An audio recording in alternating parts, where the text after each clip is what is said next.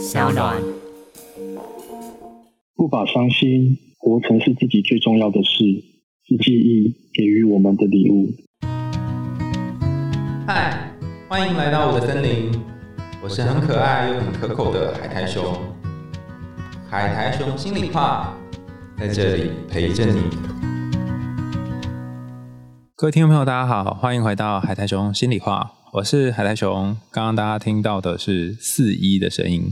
我们今天的大来宾是我年轻的时候的偶像四一，讲的好像 对方很老，有没有？那我们其实差不多时间出道了哈，但是他比我红非常非常多哈。那个时候超级崇拜他，买了一套他的书，从想念却不想见的人，然后可不可以你也刚好喜欢我？那些在与你无关的幸福，到最美的抵达，最近的远方等等，我通通都有买。然后我还没有看完就被学生们都借光了。让我们掌声欢迎四一。Hello，海凯兄好，大家好。Hello，Hello，Hello。哎，你最近是不是开始写小说？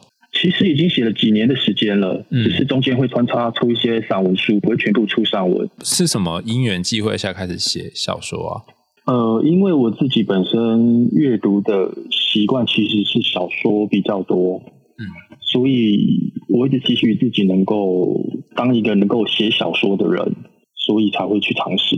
当一个能够写小说的人，所以世界上分成两种人，有一种是能写小说的，一种是不能写小说的。应该是说有没有意愿写？你之前一开始是先写散文嘛，然后开始迈入有意愿写，是有被什么陨石打到吗？还是这样？其实没有诶、纯粹是我的阅读习惯导致。嗯，你是都念什么样的小说吗？呃，我其实最常念的应该是东野圭吾啊、嗯臭家苗啊这些有一点推理元素的小说，所以你的小说里面会掺杂一些推理的影子。会有一点点轻微的元素在里面，但不会把推理变成是一个主要的故事主轴。最近的这本《你好，这里是记忆花店》，其实我觉得它就是大概百分之二十左右的推理吧。你会想要有一点点知道说、哦，到底发生什么事，然后 A、B、C 的故事里面有很多小故事串起来的时候，里面有一些小推理，然后你你也埋了一些伏笔。原本就有打算用这样的方式去创作这本小说，嗯，对，应该是说我至今为止写的四本小说里面，其实多少都有这些轻的推理的元素在里面。哦，我发现你写的几本书，从一开始你刚出道那几本到现在的书，因为上一本是也是在讲遗憾收纳员嘛，所以上一本是遗憾收纳员，所以好像也有好多都是你都在谈跟一些失去、遗憾或者是失落有关。这是你一直以来创作的路线吗？我其实没有特别去思考这一点呢，是你点出来之后，我才想说，对，或许我的创作有一点这样的主轴在里面。嗯但有可能是因为我本身比较擅长写的是跟疗愈有关的，嗯那疗愈通常会跟失去或者是遗憾有关。我觉得你的字有一种很特别的力量，都用很朴实、很简单的文字，然后可以描述到，就让人家觉得有一种温暖的感觉。比方说，我在书里面的第一百八十六页有一段，我念给大家听。我觉得它算是小说里面的一段话，但它其实可以独立出来变成一段文字。这段话是说：原来人与人之间的生疏不是渐进式的，其实更像是一个句号。只需要一个恰当的时间点，同样敏感却蛮横的年纪，同样自傲却自卑的时刻，于是就断裂了。而你们只能在这同样的分歧当中各自走各的路。其实描述起来很平淡，但好像又可以普及到很多那种本来两个人很要好，可是最后却因为一些种种原因，然后形同陌路的友谊当中。对，其实我的小说创作里面好像会融入一些跟散文有关的文体之类的，嗯这，可能是我写作习惯的关系，你这些灵感都哪里来的啊？从各个地方得来。路边捡来吗？对，路边也有可能路边有可能吗对？路边怎么捡？有，你有捡过哪一次？你跟我就比如说我常常在搭捷运的时候，可能会观察周遭的人，嗯然后可能因为某一个人的形象或者是什么行为，会产生一个情节或者是一个句子。哈，对我蛮常从日常生活当中去截取一些元素的。诶，这这件事情要怎么学啊？它是可以学来的吗？像像怎样可以弄？就不知道为什么看一看就有一个句子。可能会跟自己的生活经验产生一些共通或者共鸣吧。嗯，对。然后你从一个陌生人的行为，可以找到一些可能自己曾经做过的事情，或者曾经做过的行为，然后触发的感受就完全不一样。我觉得《记忆花店》的这本书，它其实好像也会，因为里面有很多个故事嘛，就也碰到每一个有类似生命经验的。你要不要跟大家介绍一下，说这本它大概是在讲什么？因为我猜可能有一些人也还没看过，但我怕我讲太多就剧透完。我我也很怕我会剧透，那我就简单说一下好了。嗯，呃，就是在城市的角落有一间记忆花店。然后那一间记忆花店除了卖花之外，还有一个秘密的业务，就是能够帮王者寻找他失去的记忆。嗯，对。然后在同时间，其实花店的店长他也在小时候跟他的母亲有经历过一场意外，然后他忘了当时的事情，他也试图想要寻找自己的与母亲之间的回忆。然后在某一天，他意外发现。他可以透过花香，然后去诱发出王者的记忆，然后从此他就开始帮人家寻找记忆的工作了。然后这一本书它里面有两个主角，就是男女主角。男主角就是开花店的这个人哈，然后女主角就是陪他一起开花店的这个人。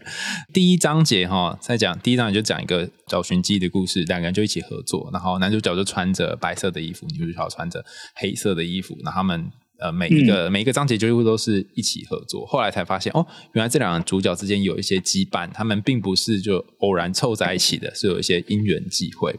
然后我补充一下这个记忆的 SOP 哈，我觉得这还蛮有趣的，很酷，我就蛮奇幻的。就是你要怎么样找记忆呢？首先你就到这个记忆花店，然后就跟他说，我想要找记忆这样子啊。但是它有几个规定啊，第一个就是你必须知道他是一定要死掉的人，是不是？因为我看里面都是死掉的人。基本上是，就是你可能有一个很要好的亲人或朋友或爱人，他走了，然后你想要去找你跟他之间的一段回忆，或他死了之后有一些东西，有一些未尽之事你要去解决，然后你必须知道这个死人的名字，你要你要提供你自己本人的本名，那你还要知道他在什么时候死的，然后地点在哪里，然后还有一个是最重要有一个遗物，那个遗物不是说他留下的东西，而是要他最珍视、最重视的东西。不然的话，你会没有办法看到那个影像。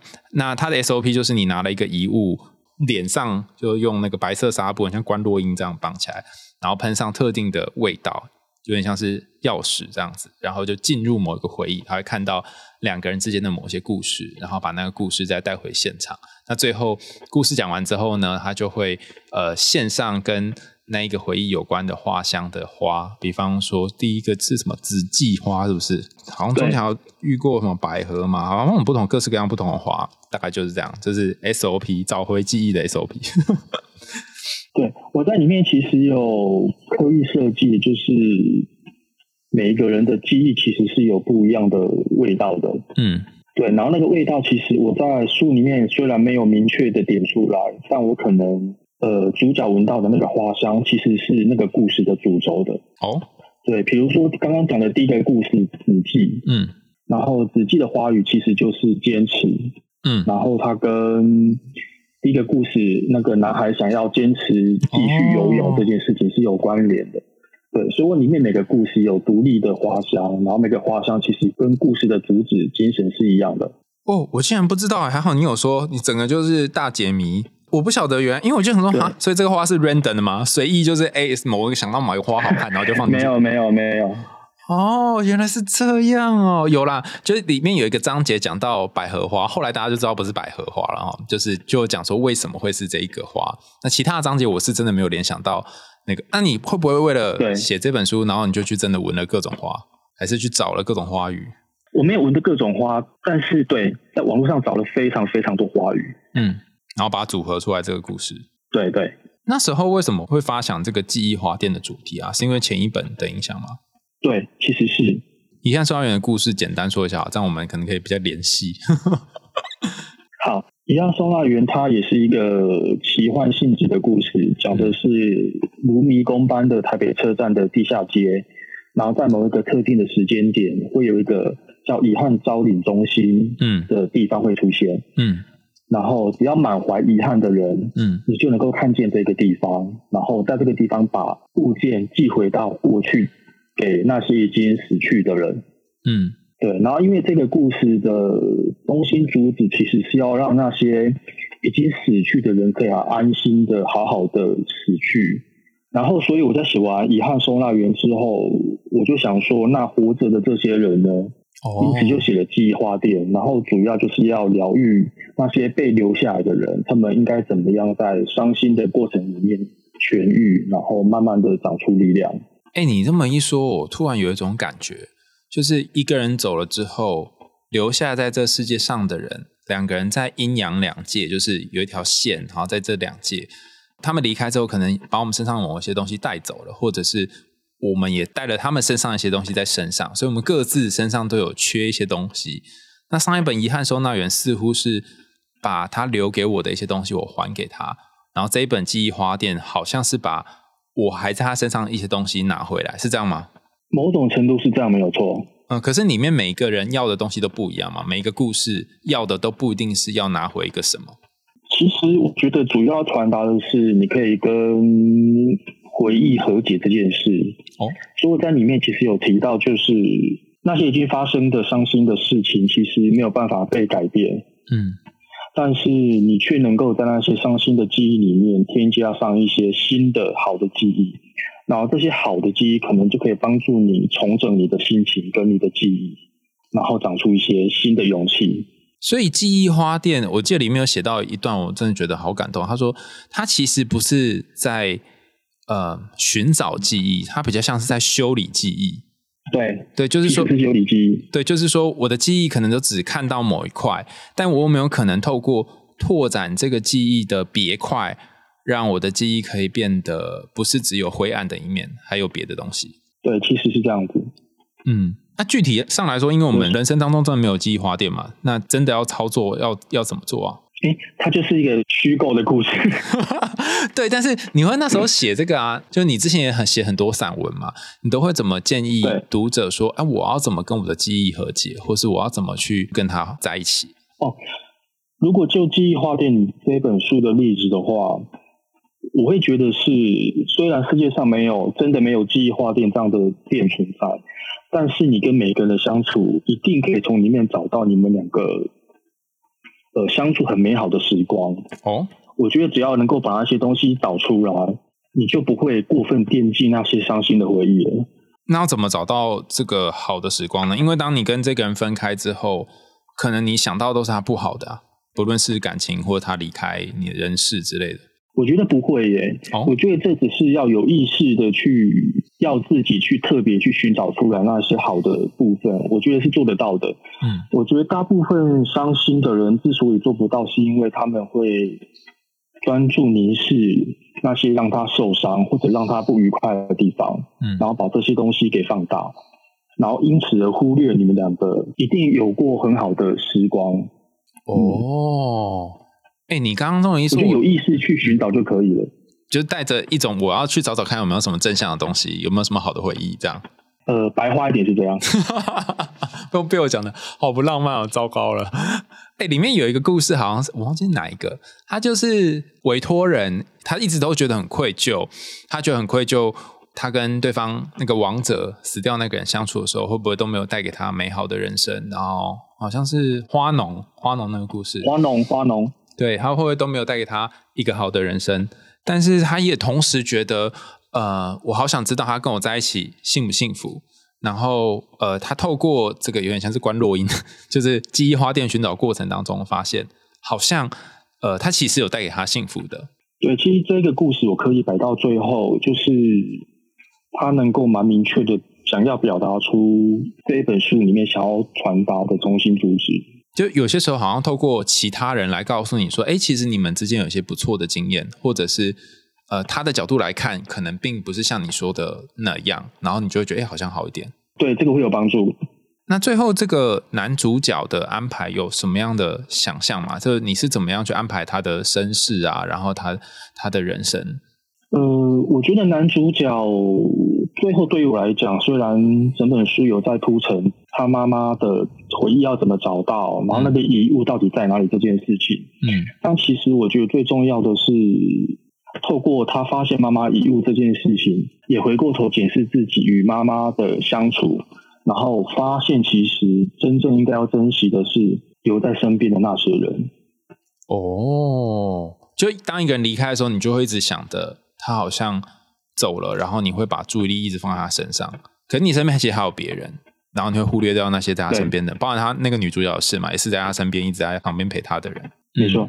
那关于这本书，我觉得差不多这样，但我也蛮想要聊一聊你这几年来是不是有什么不一样的转变呢？你刚刚说变很多，没有啦，就是距离上次见面也很久了，一定会有变，不可能不变。好，我我先讲，我先讲我变的好了，我先讲我变的，然后等下再换你讲。好我，觉得这十几年啊，我有一个改变，就是当年我们在写东西的时候，还是很习惯写很长文章的时候，然后现在社群媒体发达，可能比较多是影音，包含现在在做 podcast 或者是画面的东西，然后好像跟以前写的东西会有点不一样。那我一开始会写很多科普的东西，现在慢慢慢慢写到比较多。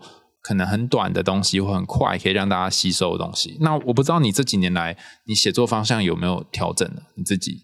呃，如果是就社群上面的发文来讲，其实跟海苔熊一样，嗯我在社群的贴文基本上会以比较短的文章为主，对。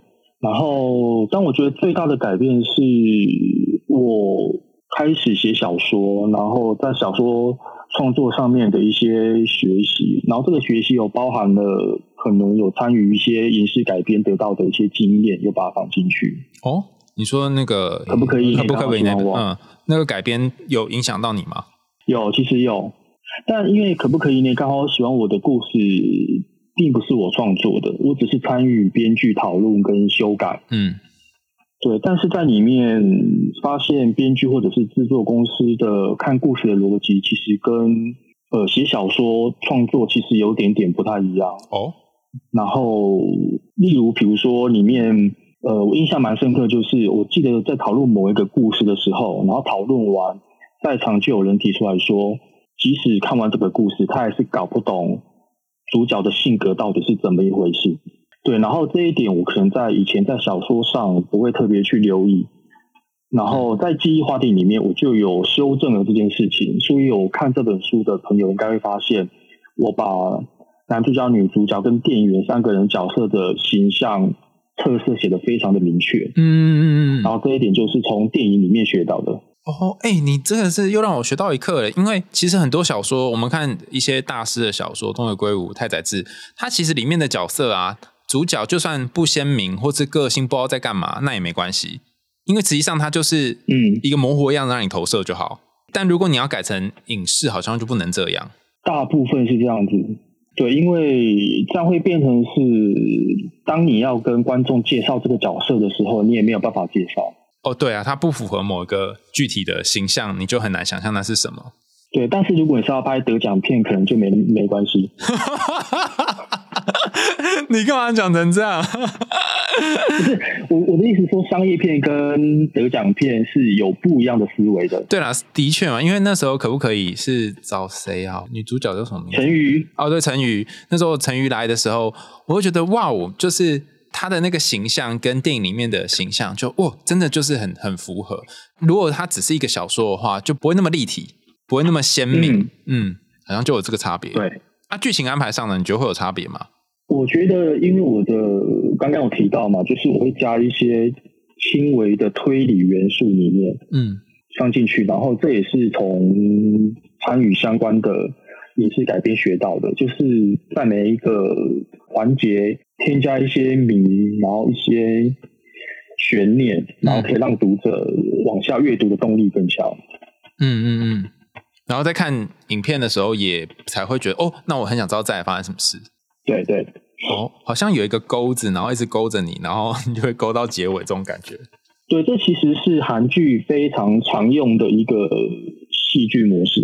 大家如果真的读这本《记忆花店》，你就会发现第一章、第二章、第三章会有不同的一些详细的内容，然后大家可以一边读，然后一边知道里面有没有什么。找到一些小的彩蛋啊，然后后面第二章或第三章就可以知道说，哦，他这个彩蛋在讲的是什么这样子。那最后一点点时间，想问一下四一，关于这个即将要拍成电影，然后要变成影视化的作品，还有这本书有没有想要跟大家分享的，或是想要邀请大家？这本书对于我来讲，可能意义特别不一样，是今年刚好是我出道的十周年嘛，所以对我来讲，这本书有点像是我这十年来创作的一个小小的总结。嗯，对，包含了在文字上面的学习，然后小小说创作上面的学习，以及参与影视改编一些经验的累积，我觉得都放到这本书里面去了。所以大家可以从这里面看到跟以前有一点像，但又有一点不一样的四一。我觉得四一，我刚开始认识他文字，然后好几年前跟他相遇的时候，我看到他的样子，就是会把你的伤心接着。就是把它把你捧在手心里面，然后就是软软的，很像书里面描描述那个棉花糖的样子。可是，在看这本书的时候，又有一个比较不一样的感觉。我最后念一段，他在最终章哈，也是没有剧透哈，因为这段就很像散文一样的一段话跟大家分享哈。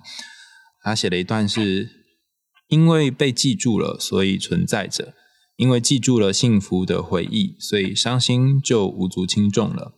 即使记得的只是微小的片段，甚至是不为外人所道的某一个小小时刻，但无论再怎么渺小，都得以盛大的丰满了内心。这一点一滴的美好，不论是已经离去的人，或者是还在身边的人，与他们一起所创造出来的片刻光亮，温柔的承接住了我们的脆弱与哀伤。所以当我看的时候，觉得哇，全身起鸡皮疙瘩，因为。人生难得会有时候会遇到适合你的人，或者是能够接触你的人，但他们可能只能接触你一小个片刻。那这个片刻，在他离开之后，可能也变成了某种永恒。你刚刚我念完，你有什么感觉吗？自己听自己作品，会有点害羞。好，哎，那所以也不知道什么时候会可以可以看到他的影视化，就对了。还不知道，因为现在还在很前面的阶段哦，所以我们可以期待着。不过大家可以先去买这本书来看。你好，这里是记忆花店哦，书封很美，就是有一个一个很像是试管，就是里面不断提到让大家可以进入记忆的作品。好，又到了节目尾声啦，感谢大家收听，欢迎大家在 Apple Podcast 或其他留言管道告诉我们你听完故事的想法哦，也欢迎大家透过 Sound 这个平台赞助阿雄我们家猫咪的罐头。然后，如果你想要对这个“你好，这里是记忆花店”有更多的回想，或者是想要说的话，你到 C 的粉砖哈上面去留言，也可以到我们的呃留言区哈 p o c 下面留言区留言，然后说说你今天听完 C 分享他的创作经验有什么想法。我们还来说心里话，下次见啦，拜拜，拜拜。